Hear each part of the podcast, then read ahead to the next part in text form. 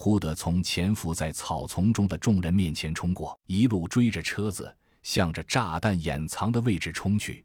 看着怪物们丑陋的身影，甄小阳切准时间，待他们靠近炸弹最佳爆炸范围的一瞬间，按着步话机送话键低喝道：“引爆！”两组爆破手迅速按下了起爆键，轰轰两声巨大的爆破声几乎同时响起。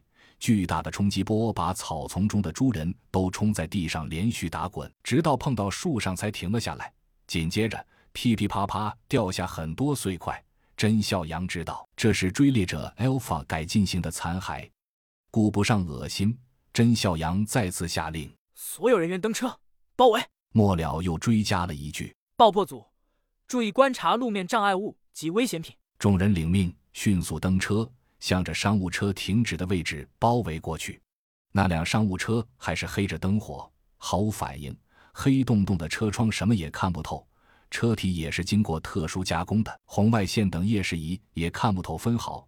甄孝阳忽然觉得有些不对，没理由的，这边打得这么热闹，那一车人没理由那么安静。甄孝阳急忙在步话机中喝道：“停车，注意隐蔽。”话音未落。商务车轰的一声爆发出冲天的火焰，气浪带着玻璃、铁皮碎块，向着两辆猛狮飙射过来。果然是个陷阱，众人被气浪冲的又是一阵脸皮发麻，几处车窗发生了碎裂。等爬起来，发现有几个人受伤，都是被破片擦伤的。一边包扎，甄孝阳等人一边观察着周围的情况。终日里打狼，今天被狼咬了。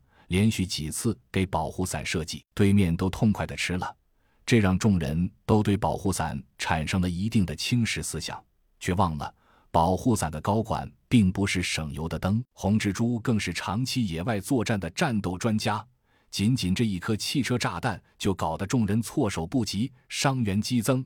来不及忏悔，甄小阳在步话机里喝道：“警戒，四周警戒！”爆炸声连续响起。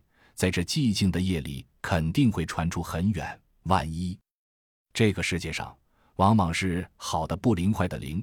担心什么来什么，正在忧虑，突然二姐指着不远处道：“那些是什么？”众人连忙朝着他所指的方向望去，丧尸是丧尸，大规模的丧尸，都是被爆炸声吸引来的。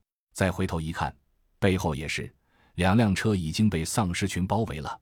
在爆炸的商务车熊熊燃烧的残骸照耀下，周围一片区域内宛如白昼。丧尸群毫无障碍地向着研究所众人涌来，